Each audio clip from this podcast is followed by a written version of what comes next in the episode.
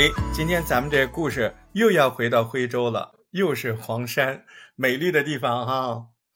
但是这个故事的时间线有点早，要从唐朝的末年开始说起。说这个有罗氏两兄弟呢，他们为了避免战乱，就带着全家搬家，搬到黄山脚下这个地方。那这个族长呢，叫罗什么呢？叫秋隐，秋天的秋，隐藏的隐。很飘逸的一个名字啊，对，人家罗秋隐族长是一个通晓天文地理的奇才。他来到黄山脚下这块地方，他觉得风水特别好，就定下来，就在这儿住下来了。全族人啊，安定下来，哎，确实也是安安稳稳。这就到了罗秋隐老了去世之前，他还特意的叮嘱子孙们：你们千千万万不要随便搬走。这个地方对我们罗家好，这个风水对我们有利，而罗家的后代呢，也一直尊崇这个祖先的这么一个叮嘱，而且罗秋隐的墓也成了罗家族人祭拜的地方。就这么一代一代，好像这里风水真的不错啊！这都到了南宋了，南宋年间。可能经济比较发达的，还是怎么样？反正呢，这个罗家就开枝散叶，很多亲戚离得就比较远，那每年回来祭祖的人越来越少。那这个时候，罗家的这个当事人，他觉得得想点办法啊，这样有点怠慢老祖宗了。他就想个什么办法呢？在祖坟旁边建一个禅院，哎，请那个专业的僧人住持在这儿。这样，你这祖坟时时刻刻都有香火缭绕呀。你说他这个点子好吧？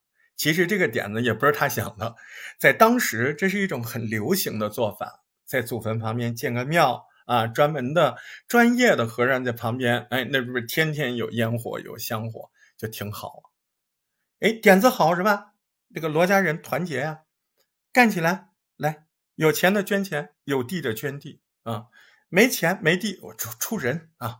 捐壮丁啊，阳干禅院火速的就这么顺利的建起来了。建了之后，好像这个真的挺保佑罗家的。时间又飞速的往后发展，转眼就是两百七十多年过去了，这就来到了大明嘉靖年间。但这个时候有些事儿悄悄的发生了一些变化。阳干禅院现在已经不再是罗家所有了，而是慢慢的变成了一个转向大众的寺庙。专业寺庙也挺好的，这个阳干禅院不太好，为什么呢？因为这里面的和尚有点不务正业、不正经。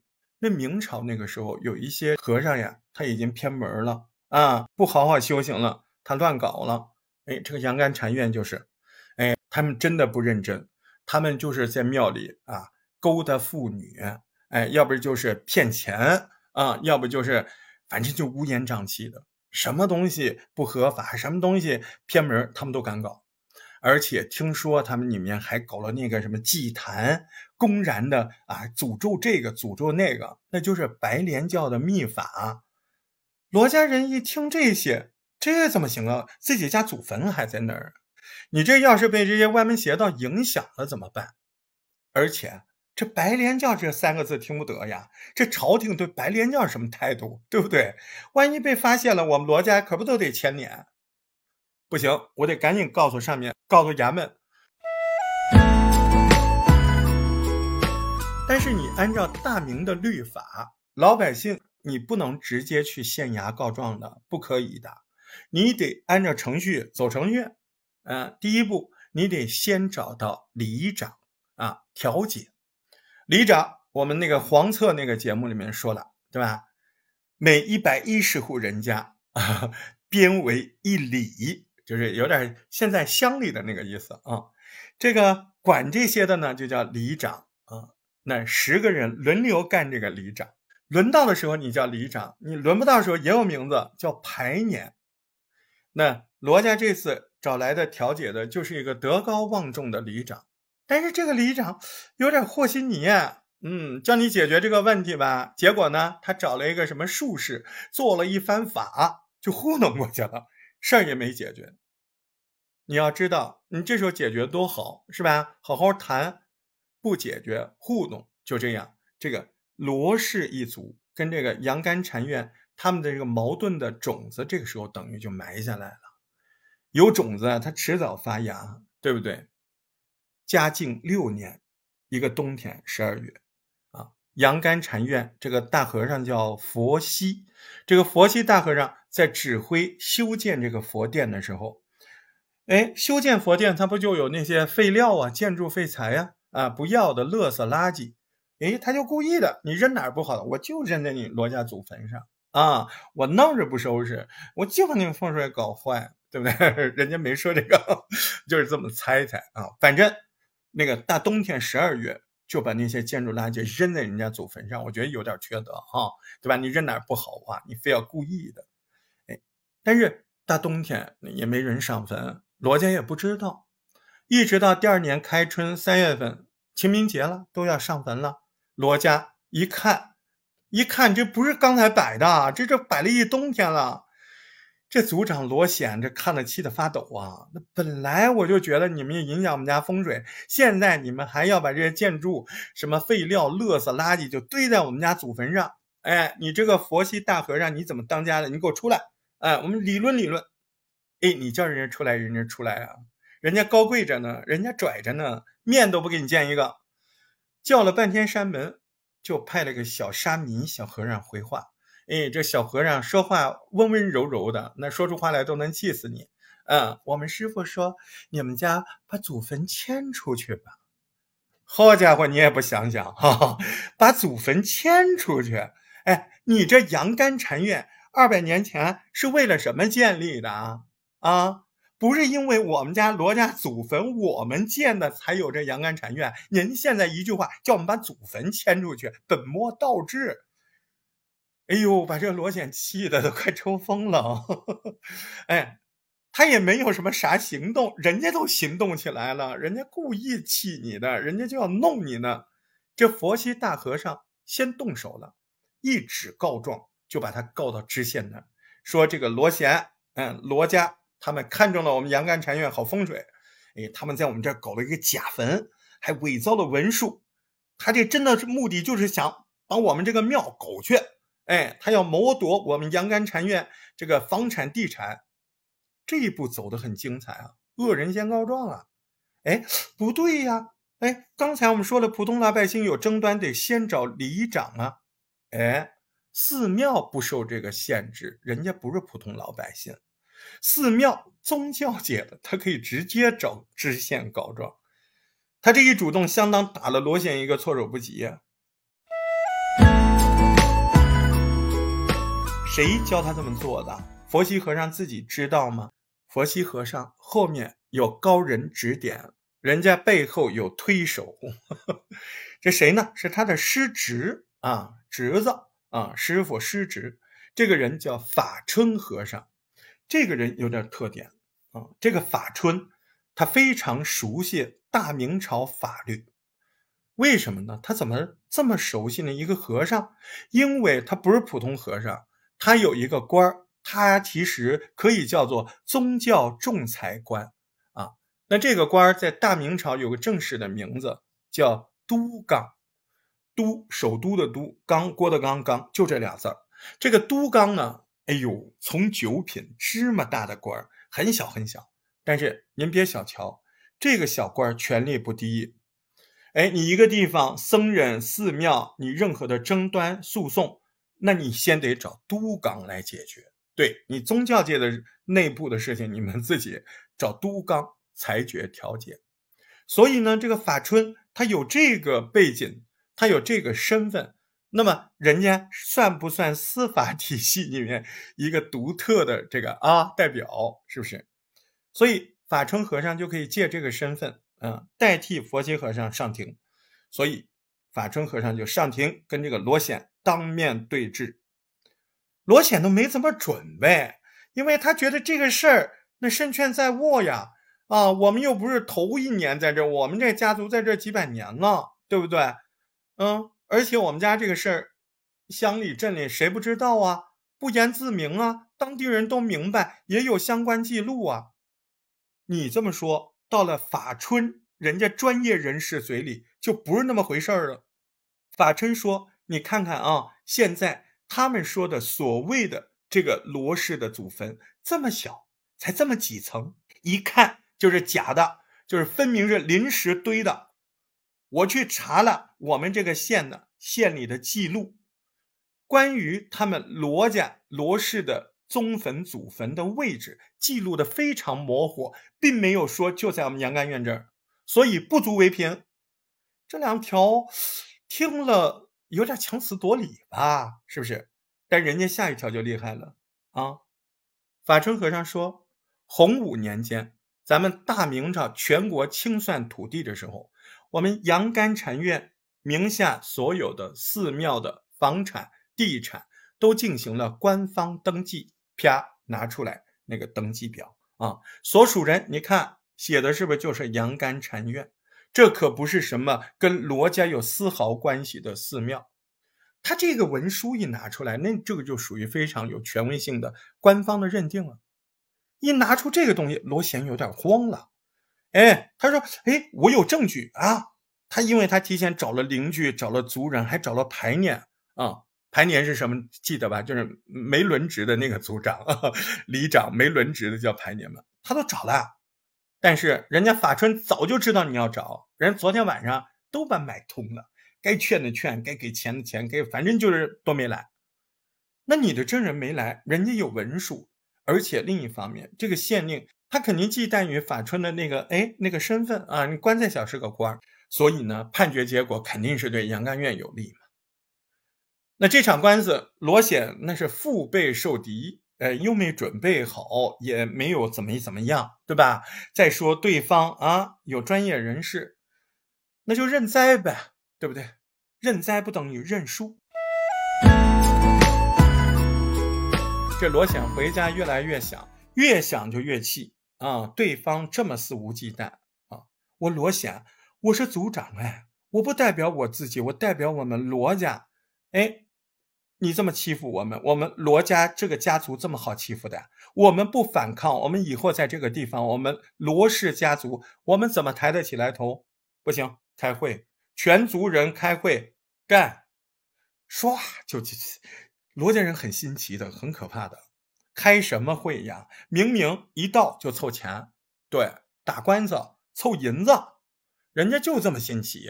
罗家人唰一会儿四千两银子就出来了，四千两银子在当时可以买八千担大米，大概一百多斤一担。你想八千担多少钱呢？哈，说明这个大明朝打官司相当费钱，你得层层打点。罗显呢，这次学聪明了。哎，他知道你这知县，你跟法春是一伙的，是吧？我绕过去，我不找你，我找巡案。巡案是什么呢？大明朝巡案是一个在各地巡查，负责司法监察，哎，就是看你下面，哎，这些判案公不公平，哎，这样一个官，有点检察官的意思啊，也有一点中央巡视小组的意思。对方一看这个诉状，哎，这个巡案，他觉得事情挺清楚啊。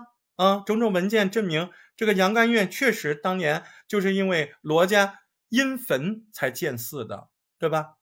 但是这个巡案虽然觉得你有道理，他得想想他自己，他有他的为官之道啊。他是刚上任，他为什么要得罪当地的知县呢？他看不出来那个案子知县啊，对不对？他看得出来，所以他不想得罪呀。索性人家来了一个官场平衡术。哎，我不是不管哦，对吧？我也不适合亲自管，对不对？来转到隔壁宁国府啊，这名字熟哈，好几次谈到这个宁国府了。哎，宁国府现在是安徽宣城文房四宝之城。我查了一下，嗯，宁国府去审理这个案子，罗显所在的地方是属于徽州府的这个巡案，哎，有点水平啊，都不得罪。嗯，一听这个事，法春着急了。因为法春再厉害，他手也伸不到隔壁宁国府啊，对吧？宁国府他没关系，看来对吧？所以最后宁国府一审，这个判决书下来，哎，要求把祖坟那块地方你得还给人家罗家，重新建立祖坟，照常祭祀，但是以后不能再往里面添新坟了。来来来，没意见是吧？来，在干结书上签字。干结书是什么？甘愿了结，就是那个甘愿的甘，了结的结。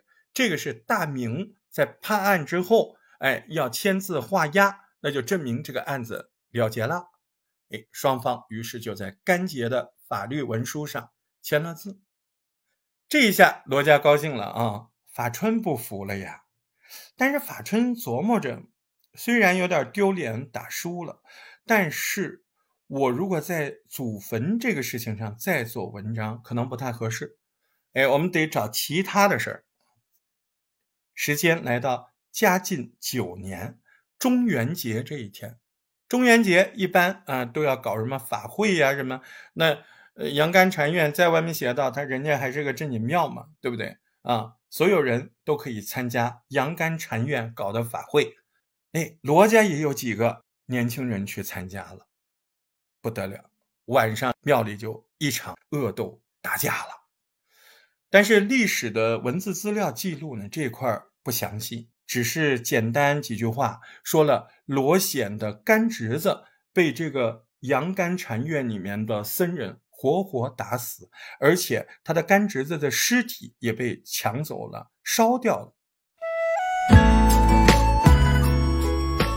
听到这个消息，罗显都懵了，他还懵逼呢。杨干院都行动了，哎，他们又告状去了，他们状告罗家，你们就是一直哎练着我们这个杨干禅院，你看你现在又派人。来我们这个法会上搞事情、打架、挑衅，你还把我们两个僧人打死了，哎，这是人命官司啊，对不对？这回是人命官司了。杨干禅院这次也是绕过了知县，直接把这个状纸递给了谁呢？递给了巡抚。哎，上个是巡案，这个是巡抚，哎，是不是上下姐妹？这个也是个到处巡视的，这个职位呢，有点像现在省长，跟巡案也是互相独立的。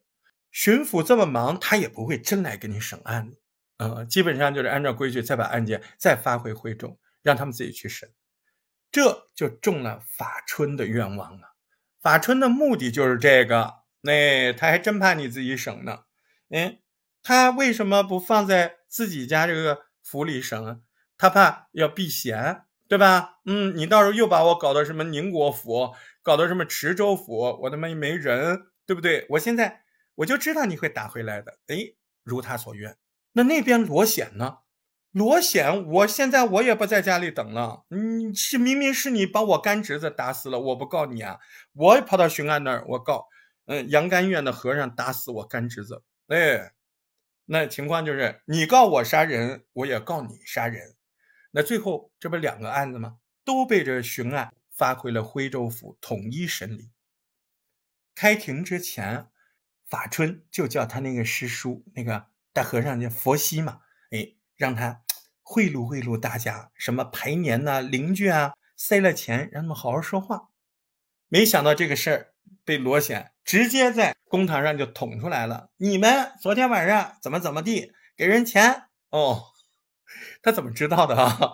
因为中间有一个排年，到处欠债，那穷的要死，怎么突然哎今天有钱还债了？那那那肯定就不对嘛，就逼问他这个钱哪来的，顺藤摸瓜就知道了啊！不但给了钱，昨天还请了饭，请了酒，哎，把这个贿赂的事情在公堂上捅出来呢，那这个官司眼看着罗显不就赢了吗？是不是？也赢不了，为啥呢？现在你还得有证人吧，是吧？那边证人现在证明是贿赂啦，对吧？可是罗显。不是有目击当晚行凶过程的那两个人吗？对吧？有一个人生病死了，是不是？这个就倒霉，是吧？那边俩人，一个啊是贿赂了，一个这边生病死了，那这个案子没有证人，判不下去，那搁下了。哎，你没想到法春这时候来了个螳螂捕蝉，他来了个回马枪，他又找的那些盘年啊，他让他们反过来说，哎，是给钱了。但这个钱不是法春给的，也不是佛系给的，这个钱不是你们罗家给我的吗？嘿呦，厉害哈！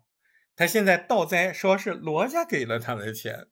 这罗显一听，那当然不肯了啊！我继续告你，嗯，我现在要另告一道，你诬陷我啊！好嘛，现在里里外外四起案子了哈，还好法官没有那么傻，他知道他们之间的矛盾根源其实还是在那个祖坟。那怎么办呢？就派人去当年负责审理这起案子的什么地方？宁国府，去那儿调那个卷宗档案。哎，就在这时候，这个法春，因为他司法界的，嗯，他就知道这个事儿了。他使了坏啊，他就呢跟那个佛西和尚安排，让一小和尚啊在路上劫人，劫谁呢？他不就是劫派到宁国府去调卷宗那人吗？把他稳住，他把他用一个小和尚装成那个人的样子啊，去宁国府把那个卷宗调回来了。调回来之后，给这个跑腿小哥，那跑腿小哥心里想，拿着挺好，我也不用去，我他妈喝了一点，哎，醒了，哎，都不用跑，不去，不用去宁国府了，拿回来了。他哪知道这中间肯定动了手脚呀？哪有这么便宜的事儿啊？对不对？佛西已经把那个对杨甘院有利的那些文件，哎，他留着了，嗯，把宁国府后来的审判结果偷偷抽走了，哎，他只留下那个对杨甘院有利的文件，哎，给你那跑腿小哥送到公堂上去。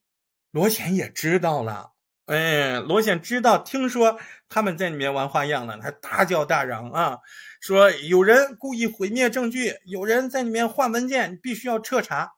还没上堂之前就这么叫，佛西就心虚了。佛西也怂，我跟你说，佛西呢，他怎么怂呢？他一听这么叫，他又赶紧派人把卷宗通通送回去了。但是他还是留了一手，嗯，他有一张东西没送去，什么干结书？对啊，就是那个签字画押的这个东西。干结没有的话，那个法春他就知道这样就可以。我不认之前的判决结果，你宁国府也拿不出来我当年的干结书，但是现在这个案子还得判呢，他怎么判呢？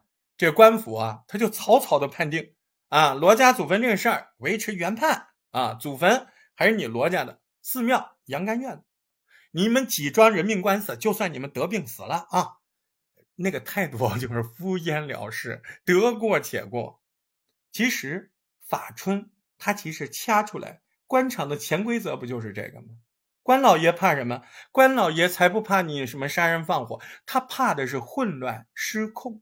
一旦这个事儿要闹大，有点失控，就不太好啊！一有这个迹象，他们都会草草了结。所以，他搞的那些种种行为，什么贿赂啊，什么换卷宗啊，他也没想把这个官司打赢，他就是想把这个案子搅浑了。哎。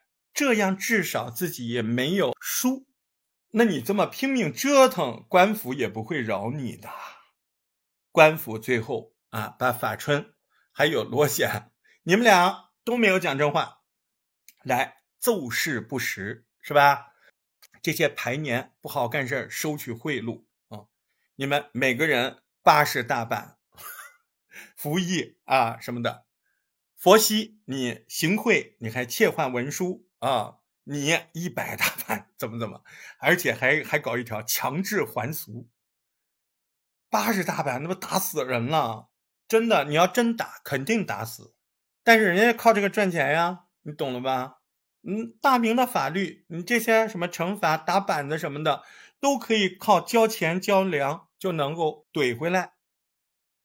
而且这个判决结果，人家上头领导那个巡案、巡抚啊，人家都一致认同，觉得这样挺好的。到这事情总该结束了吧？可是有人不甘心的，对不对？谁呀？法春，他觉得我太丢脸了。嗯，我一职业人士呢，是不是？他想翻案。嗯，他说他自己找到了新证据，可以证明那两个死去的寺庙的僧人真的不是病故，就是被打死的。就是被罗显指使的一个叫罗禄这个人打死的。只要这件事儿能翻出来，那其他事儿不都翻过来了吗？这个时候已经是过了好几年了，嘉靖十一年了啊！这个巡案的换人了啊，换了一个人，这个官儿都换了。哎，又看到这个案子，也不知道前面发生过啥。哎，那他就和上任一样。大手一挥，来搞到隔壁去。只不过这回呢，不是在宁国府，这回是在池州府。那历史文字种种迹象推测，这个法春跟这个池州府那可不像跟宁国府，他不但熟悉，他好像跟这个池州府非常有渊源。他应该是暗中使了力气，上下打点了，而且可能有历史关系。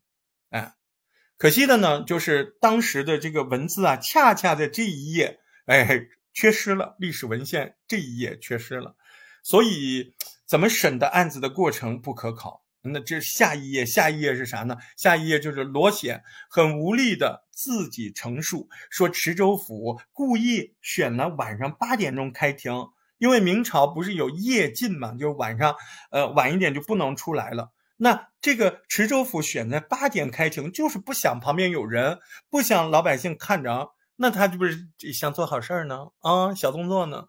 而且他说，这个主审官连卷宗都不看，也不问证人，也不听辩解，直接给结论，不划押就打，这都叫什么事儿啊？就是要罗显啊！你要承认，哎，你伪造祖坟，他当然说不同意啊。但主审官更牛逼，哎，主审官当着他面，哎，叫那个写卷宗的那些小官啊，把之前证词里面有坟两个字，通通当他面改成了无坟，然后说来怎么样啊？对不对？哎呦，这个就就就。太吓人了啊！然后说，不就是你搞事儿吗？硬生生搞出来这么多事儿。其实这套说辞其实很有个很大漏洞，人家祖坟毕竟在那儿啊，你这一挖开不就不攻自破了吗？是不是？对方也不是没有想到，人家马上就来堵路了。当天晚上，那个法春和尚，哎，他就在那个主审官提醒之下，对呀，那人家下面，嗯，到时候一挖出来，哎。法春马上知道了，他就打着勘察的旗号，就带了一堆人，把人家坟墓直接给爆了。啊，说是我们是挖到了墓志啊，可是我们就没有挖到尸骸呀，也没有棺椁呀。到了第二天啊，直接又拿着铁锹把那直接就给填平了，就跟大平地一样。这绝世大逆转的祖坟直接没了。这罗显本来是还在说风水好不好，现在好嘛。自己家老祖宗的坟都没了，这气的都发抖啊，对不对？他就想，我要去找当年这个这个宁国府，那是公平的。人宁国府也换人了，宁国府说多少年前的事不理啊。你你告诉你你去徽州府，徽州府说这个已经有巡案接过手了啊，你还是要去转池州去审呢。反正兜兜转转，白忙活又回到了原地啊。要是我是罗显，这个时候我可能已经绝望了。可是他没有，他就是执着。这回他又去找巡案了，他要状告池州府，哎，他要告官了。嗯，他说这个池州府贪赃枉法，嗯，跟这个法春搅和在一块儿，把我们家祖坟给搞没了。那这回他告官了，那就不一样了，对吧？您告的是官，那巡案巡抚就得接，是不是？巡案就不用发回去了，亲自过问吧。但是他也就潦草问了几句，大概也就是赶紧把这事儿了了。嗯，他给了一个很神奇的判决结果。这个巡案人家真有水平啊，他不管那些细枝末节，他直指礼法核心呢。他就说了：“哎，您这个祖坟的存在不合法。哎，你这个祖上，他是不是官绅呢？”他不是，你这个所谓的罗蚯蚓一介平民，你按照大明的律法，一介平民没有资格享受立祠堂祭祀的待遇，你摆在家里拜拜就行了。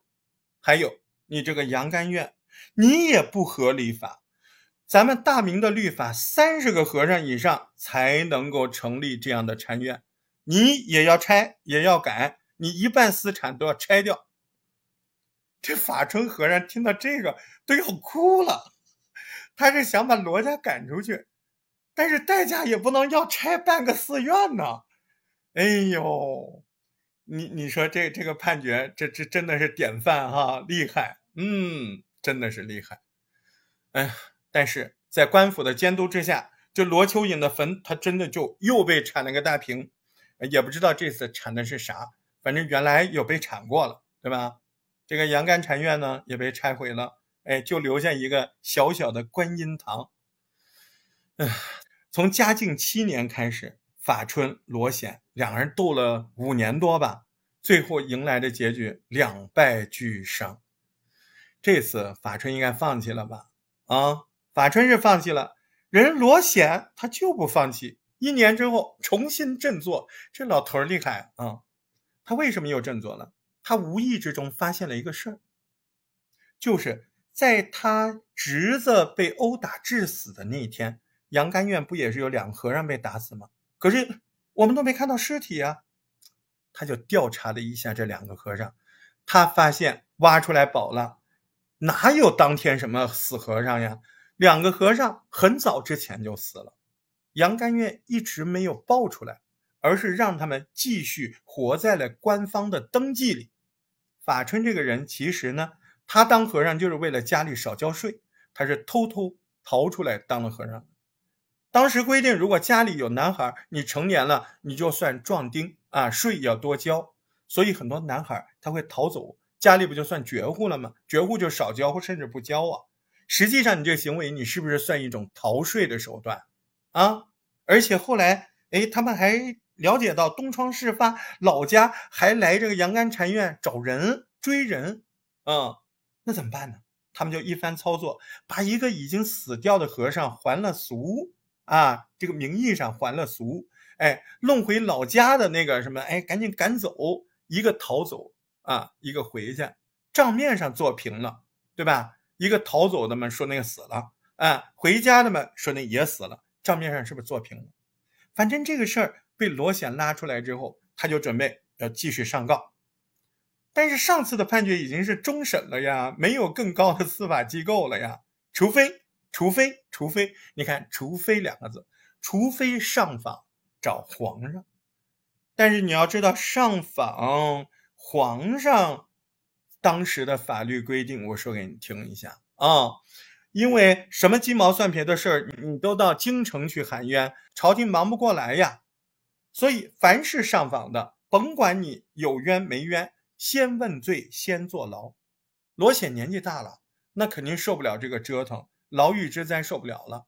没事儿，人家罗家子弟一个个杠杠的，他的小侄子主动站出来啊，揣着精心准备的这个诏书，千里迢迢的要去告状了。这个时候已经是嘉靖十四年了，罗显的侄子按照法律对，首先扔到牢里，但是他的状书呢，也终于，哎，由于他坐牢这个代价，就呈到了皇帝的面前，也算是巧了。这嘉靖皇帝一看这个案子，他突然心领神会，很合他心意，因为这个案子他觉得有可利用的地方。嘉靖这个皇帝呢，他自己上一任皇帝正德，哎，是他的堂哥，他是正德的堂弟，哎，所以不是儿子。所以嘉靖刚登基那会儿，大臣就说：“你们要改这个赐伯父叫爹啊，把亲爹叫皇叔，这样才成体统啊。”那嘉靖肯定不肯了，哎，他还想着把自己的死去的亲爹反过来追认成皇帝。他为这个事儿跟大臣斗了好几年才成功的，那眼下，哎，这个拼命保祖祠的案子不是来的正好吗？他正想要给亲爹弄个庙号，名正言顺的让他亲爹老人家进太庙啊，配享太庙，一切都规划好了。哎，先借这个案子，隐晦的点明自己的态度，哎，为自己。开祭祖造势，那到这个时候下旨准许民间祭祀老祖宗，那他就可以在这个大朝的掩护之下，顺理成章完成自己的亲爹小计划。哎，把自己亲爹不就追封庙号了吗？嘉靖皇帝就亲自下旨，把这个案子交给了督察院处理，督察院又给打回了原籍审理。那这不又兜兜转转了吗？皇帝出面都这样，又白忙活了吗？那还是不一样的，在督察院转发回去的文书里，那字里行间那味儿都不同了，不乏叮嘱的意思呀。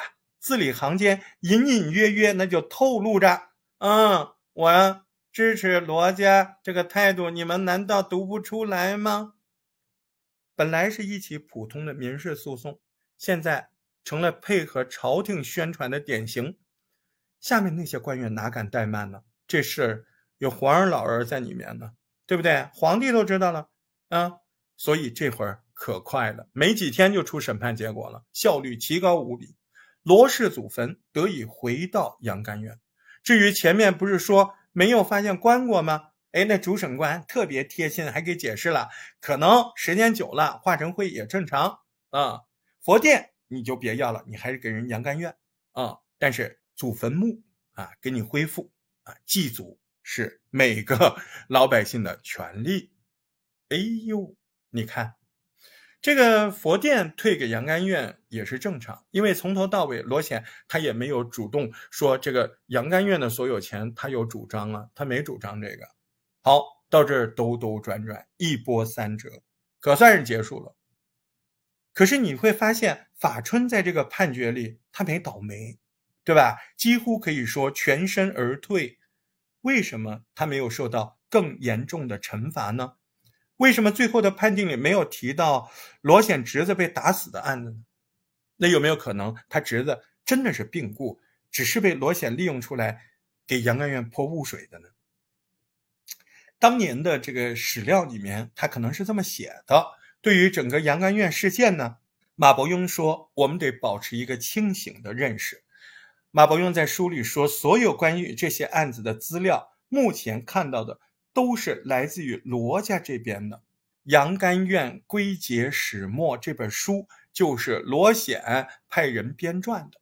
那这样内容不可避免的就是站在罗家的主观立场来说事儿。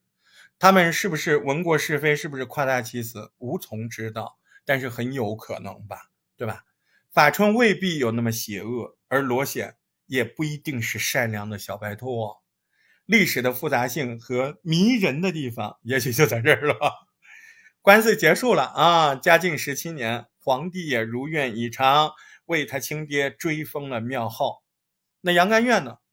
杨干院现在是没了啊。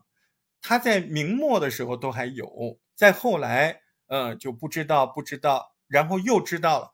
什么时候知道的？